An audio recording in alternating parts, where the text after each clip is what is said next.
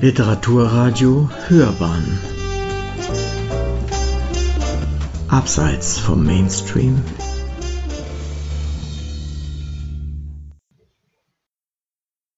Jeder Stein Roms erzählt Geschichte. Aber nicht nur eine offizielle, exakt wissenschaftliche Geschichte aus Zahlen, Daten und Fakten. Nein, die Steine Roms, die kennen auch die Geschichten hinter der Geschichte. Um jeden Stein ranken sich wie wildwüchsiger Efeu Sagen und Legenden, Märchen und Erzählungen. Kein Geschichtsbuch der Welt interessiert sich für sie. Aber dennoch, sie sind da, in den Herzen der Römer, in den Furchen der antiken Gebäude, in der Erinnerung der Jahrtausende, Sagen und Legenden, Märchen und Erzählungen aus der ewigen Stadt. Schon die Gründung Roms ist Sagen umwoben. Diese erste Geschichte führt uns zurück an den Fuß von einem der sieben Hügel Roms, eine unwirtliche Wolfshöhle des Palatins. Dort sollen Romulus und Remus, die zwei Königskinder, von einer Wölfin gesäugt und von einem Specht ernährt worden sein. Romulus und Remus.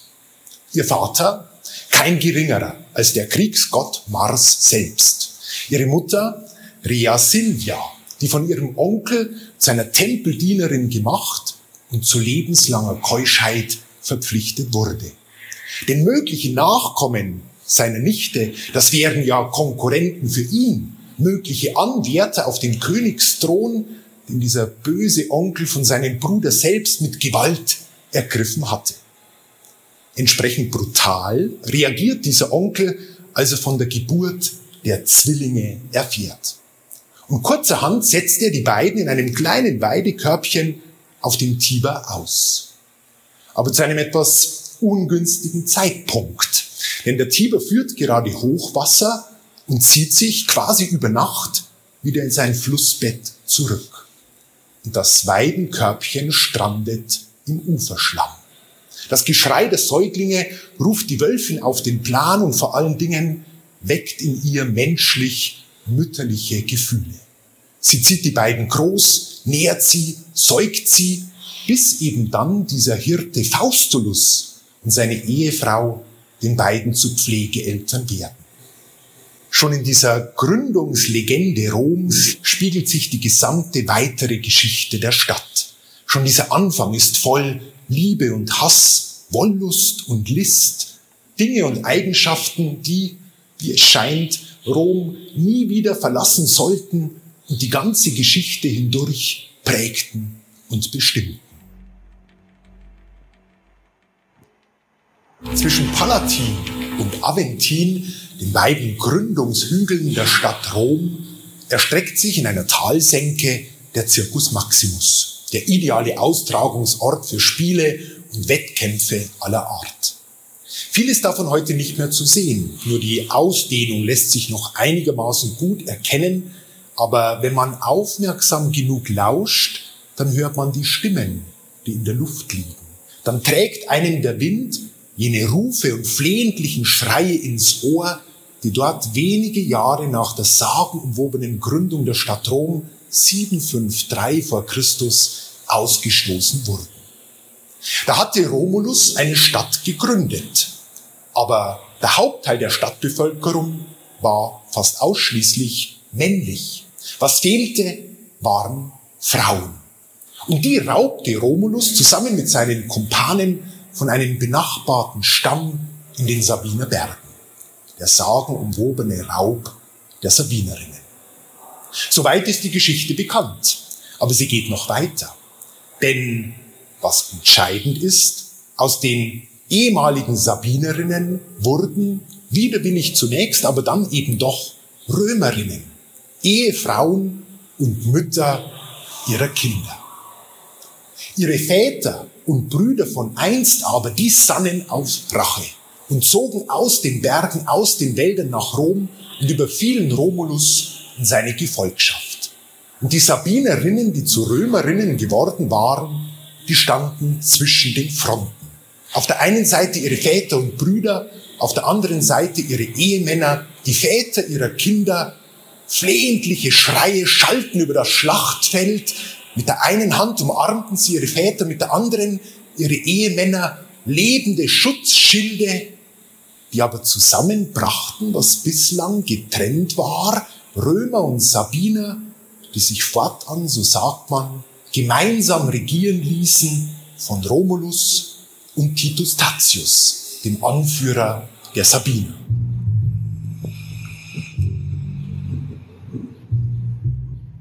Die Römer liebten Spiele. Panem circenses, so konnte durch die Jahrhunderte hindurch das Volk bei Laune gehalten werden. Mit Brot und mit Spiel. Und die Austragungsstätte solcher Spiele bestimmte das Stadtbild Roms. Da war der Circus Maximus, aber auch die kolossale Arena, das Kolosseum und schließlich jener Circus des Nero auf dem Gelände der heutigen Petersbasilika. In diesem Zirkus des Nero stand als Markpunkt ein Obelisk, dem Wortsinn nach ein Spießchen, aus Stein geschlagen und getrieben. Diesen Obelisken ließ Kaiser Caligula aus Hierapolis, aus Ägypten, mit einem eigens dafür angefertigten Schiff bis nach Rom bringen. Unter diesem Obelisken im Zirkus des Nero soll Petrus den Märtyrertod gefunden haben. Er wurde mit dem Kopf nach unten gekreuzigt. Und so war dieser Obelisk für die Rom-Pilger aller Jahrhunderte, für die Päpste allen voran, das Erinnerungszeichen an den Märtyrertod des Apostelfürsten. In der Neukonzeption des Petersplatzes sollte diesem Obelisken die zentrale Rolle zugestanden werden. Er wurde versetzt, von links hinter der heutigen Peterskirche in den Mittelpunkt des Platzes. Eine logistische Meisterleistung. Mehr als 900 Mann arbeiteten vier Monate, von April bis September, 150 Pferde und Elefanten, mehr als 50 Seilwinden waren im Einsatz. Zentimeter für Zentimeter bewegte sich dieser Obelisk in der Waagrechte nach vorn. Und der eigentliche Tag des Wiederaufrichtens sollte sich auf päpstliche Anordnung unter Androhung der Todesstrafe schweigend vollziehen. Um einerseits die Anweisungen des Architekten besser vernehmen zu können und um andererseits auch diesem lang ersehnten Tag eine würdige, heilige Aura zu verleihen. Man zog und stemmte und hiefte und durch die enorme Krafteinwirkung durch die Reibungswärme auf den Winden drohten die Seile zu reißen. Da schrie ein eigentlich unbeteiligter Zuschauer, Aqua alifune, Wasser auf die Seile. Und in der Tat, mit einem letzten Ruck gelingt es, den Obelisken in die Höhe zu katapultieren. Aber was tun mit dem Unruhestifter? Immerhin hat er das päpstliche Schweigegebot verletzt. Andererseits war es wohl nur seinem Rat zu verdanken, dass die ganze Unternehmung nicht in der Katastrophe endete. Und dieses Argument überzeugte. Er wurde nicht mit dem Tode bestraft, sondern er und seine Familie erhielten das Recht, das die Familie bis auf den heutigen Tag besitzen soll, am Palmsonntag die Palmzweige in den päpstlichen Hof zu liefern. Was an und für sich schon eine Ehre darstellt, aber daneben auch eine lukrative Nebeneinkunft ermöglicht. St. Peter, der Petersplatz, es ist die Drehscheibe der Christenheit, Sitz des Vatikans, der Verwaltung des Kirchenstaats und Wohnstätte des Papstes. Aber das war nicht immer so. Bis ins 14. Jahrhundert hinein residierten die Päpste eigentlich in St. Giovanni in Laterano, in dem Lateranpalast. Erst als sie aus dem Exil von Avignon in die Stadt Rom zurückkamen und der Lateranspalast gebrandschatzt und verwüstet und unwohnlich war, schlugen die Päpste ihr Quartier in St. Peter auf, bis auf den heutigen Tag. Die erste Bischofskirche Roms aber ist die Lateransbasilika. Kaiser Konstantin ließ diese Kirche erbauen, auf dem Gebiet der Laterani, dem ehemaligen Gebiet einer reichen römischen Adelsfamilie. Schon Jahrhunderte zuvor hatte Kaiser Nero diese Laterani der Beteiligung an einer Verschwörung bezichtigt, sie kurzerhand hinrichten lassen und ihre gesamten Liegenschaften konfisziert. Das Gebiet befand sich also im Staatsbesitz. Für Konstantin war das eine strategisch günstige Lösung, denn das Gebiet lag außerhalb, an den Stadtmauern, am Rand. Und so musste ein Kirchenbau dort die reiche, immer noch mächtige römische Adelsbevölkerung im Zentrum nicht allzu sehr brüskieren. Und gleichzeitig doch konnte Konstantin nach seinem Sieg über Maxentius an der Milvischen Brücke auch den Christen eine Gunst erweisen. Den ersten Eimer Erde soll Konstantin höchstpersönlich zum Lateran gebracht haben. Er und kein anderer hat den Grundstein für diese erste Bischofskirche Roms gelegt der Lateran, er ist Mater et Caput, Mutter und Haupt aller Kirchen Roms und des gesamten Erdkreises, die erste und nobelste konstantinische Kirche der ewigen Stadt. Durch die Jahrhunderte hindurch haben sich die Päpste in der Lateransbasilika verewigt. Durch Denkmäler, Grabmäler und Inschriften haben sie ihre Handschrift in der Kirche hinterlassen. So auch jener Papst Silvester II., der just um die Jahrtausendwende von 999 bis 1003 regierte. Er liebte die Mathematik und, was selbst schon streitbar war, die Astronomie. Eine Holzkugel soll er mit Pferdehaut bezogen haben und darauf die Gestirne gekritzelt. So konnte er quasi am Modell den Lauf der Sterne studieren. Seine Vorliebe für allerlei exotische Wissenschaftszweige brachte ihn den wenig schmeichelhaften Ruf ein, er sei der schwarzen Magie verfallen und stünde mit dem Teufel selbst im Bunde.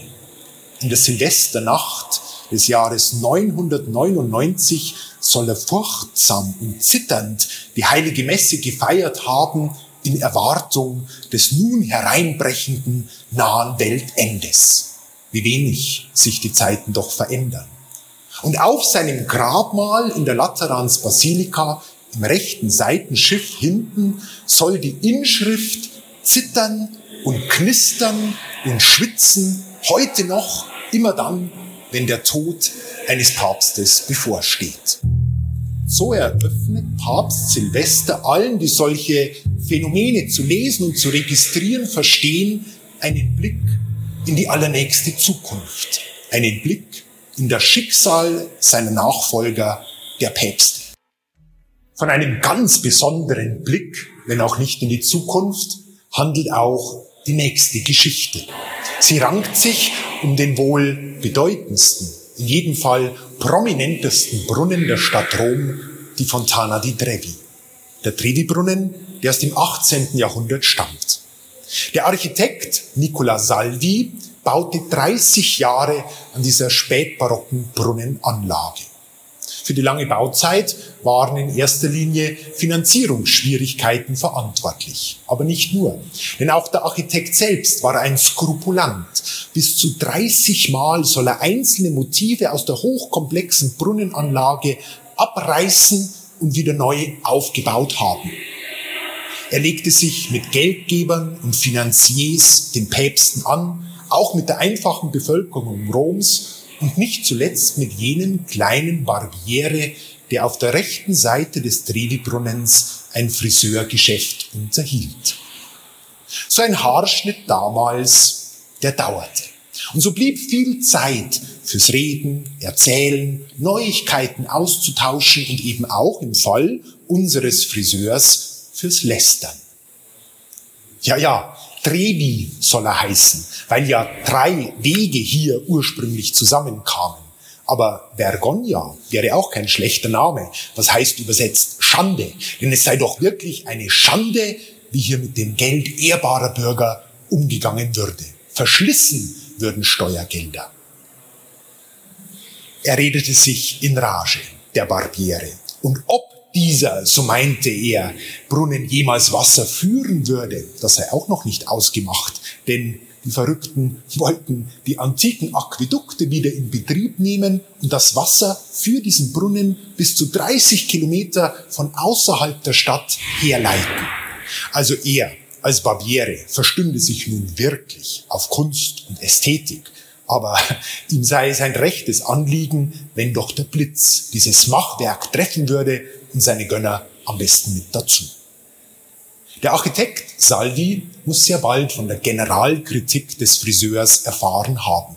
Möglich standen ihm die Haare zu Berge, denn er packte das Problem an der Wurzel und baute auf die Umrandung seines Brunnens just auf die rechte Seite vor das Schaufenster des Friseursalons einen aus Stein gemeißelten Rasiertopf, groß und mächtig und dickbäuchig, damit dem Barbiere jede Aussicht auf den Brunnen genommen war. Und wo er nichts mehr sieht, würde er womöglich nicht mehr heiß und hitzig werden aus die Diskussion. Wenn Steine sprechen könnten. Sie können es. Sie tun es. So erzählt doch auch dieser in Stein gemeißelte Rasiertopf von einer Begebenheit in der ewigen Stadt, von zwei römischen Hitzköpfen. E non è vero ben trovato, sagen die Römer. Und selbst wenn diese Geschichten nicht wahr sein sollten, was ich gänzlich ausschließen und zurückweisen möchte, sie sind in jedem Fall das ganz bestimmt gut erfunden. Hat dir die Sendung gefallen? Literatur pur, ja, das sind wir. Natürlich auch als Podcast. Hier kannst du unsere Podcasts hören. Anchor, Spotify, Apple Podcast, iTunes, Google Podcasts, radio.de und viele andere mehr.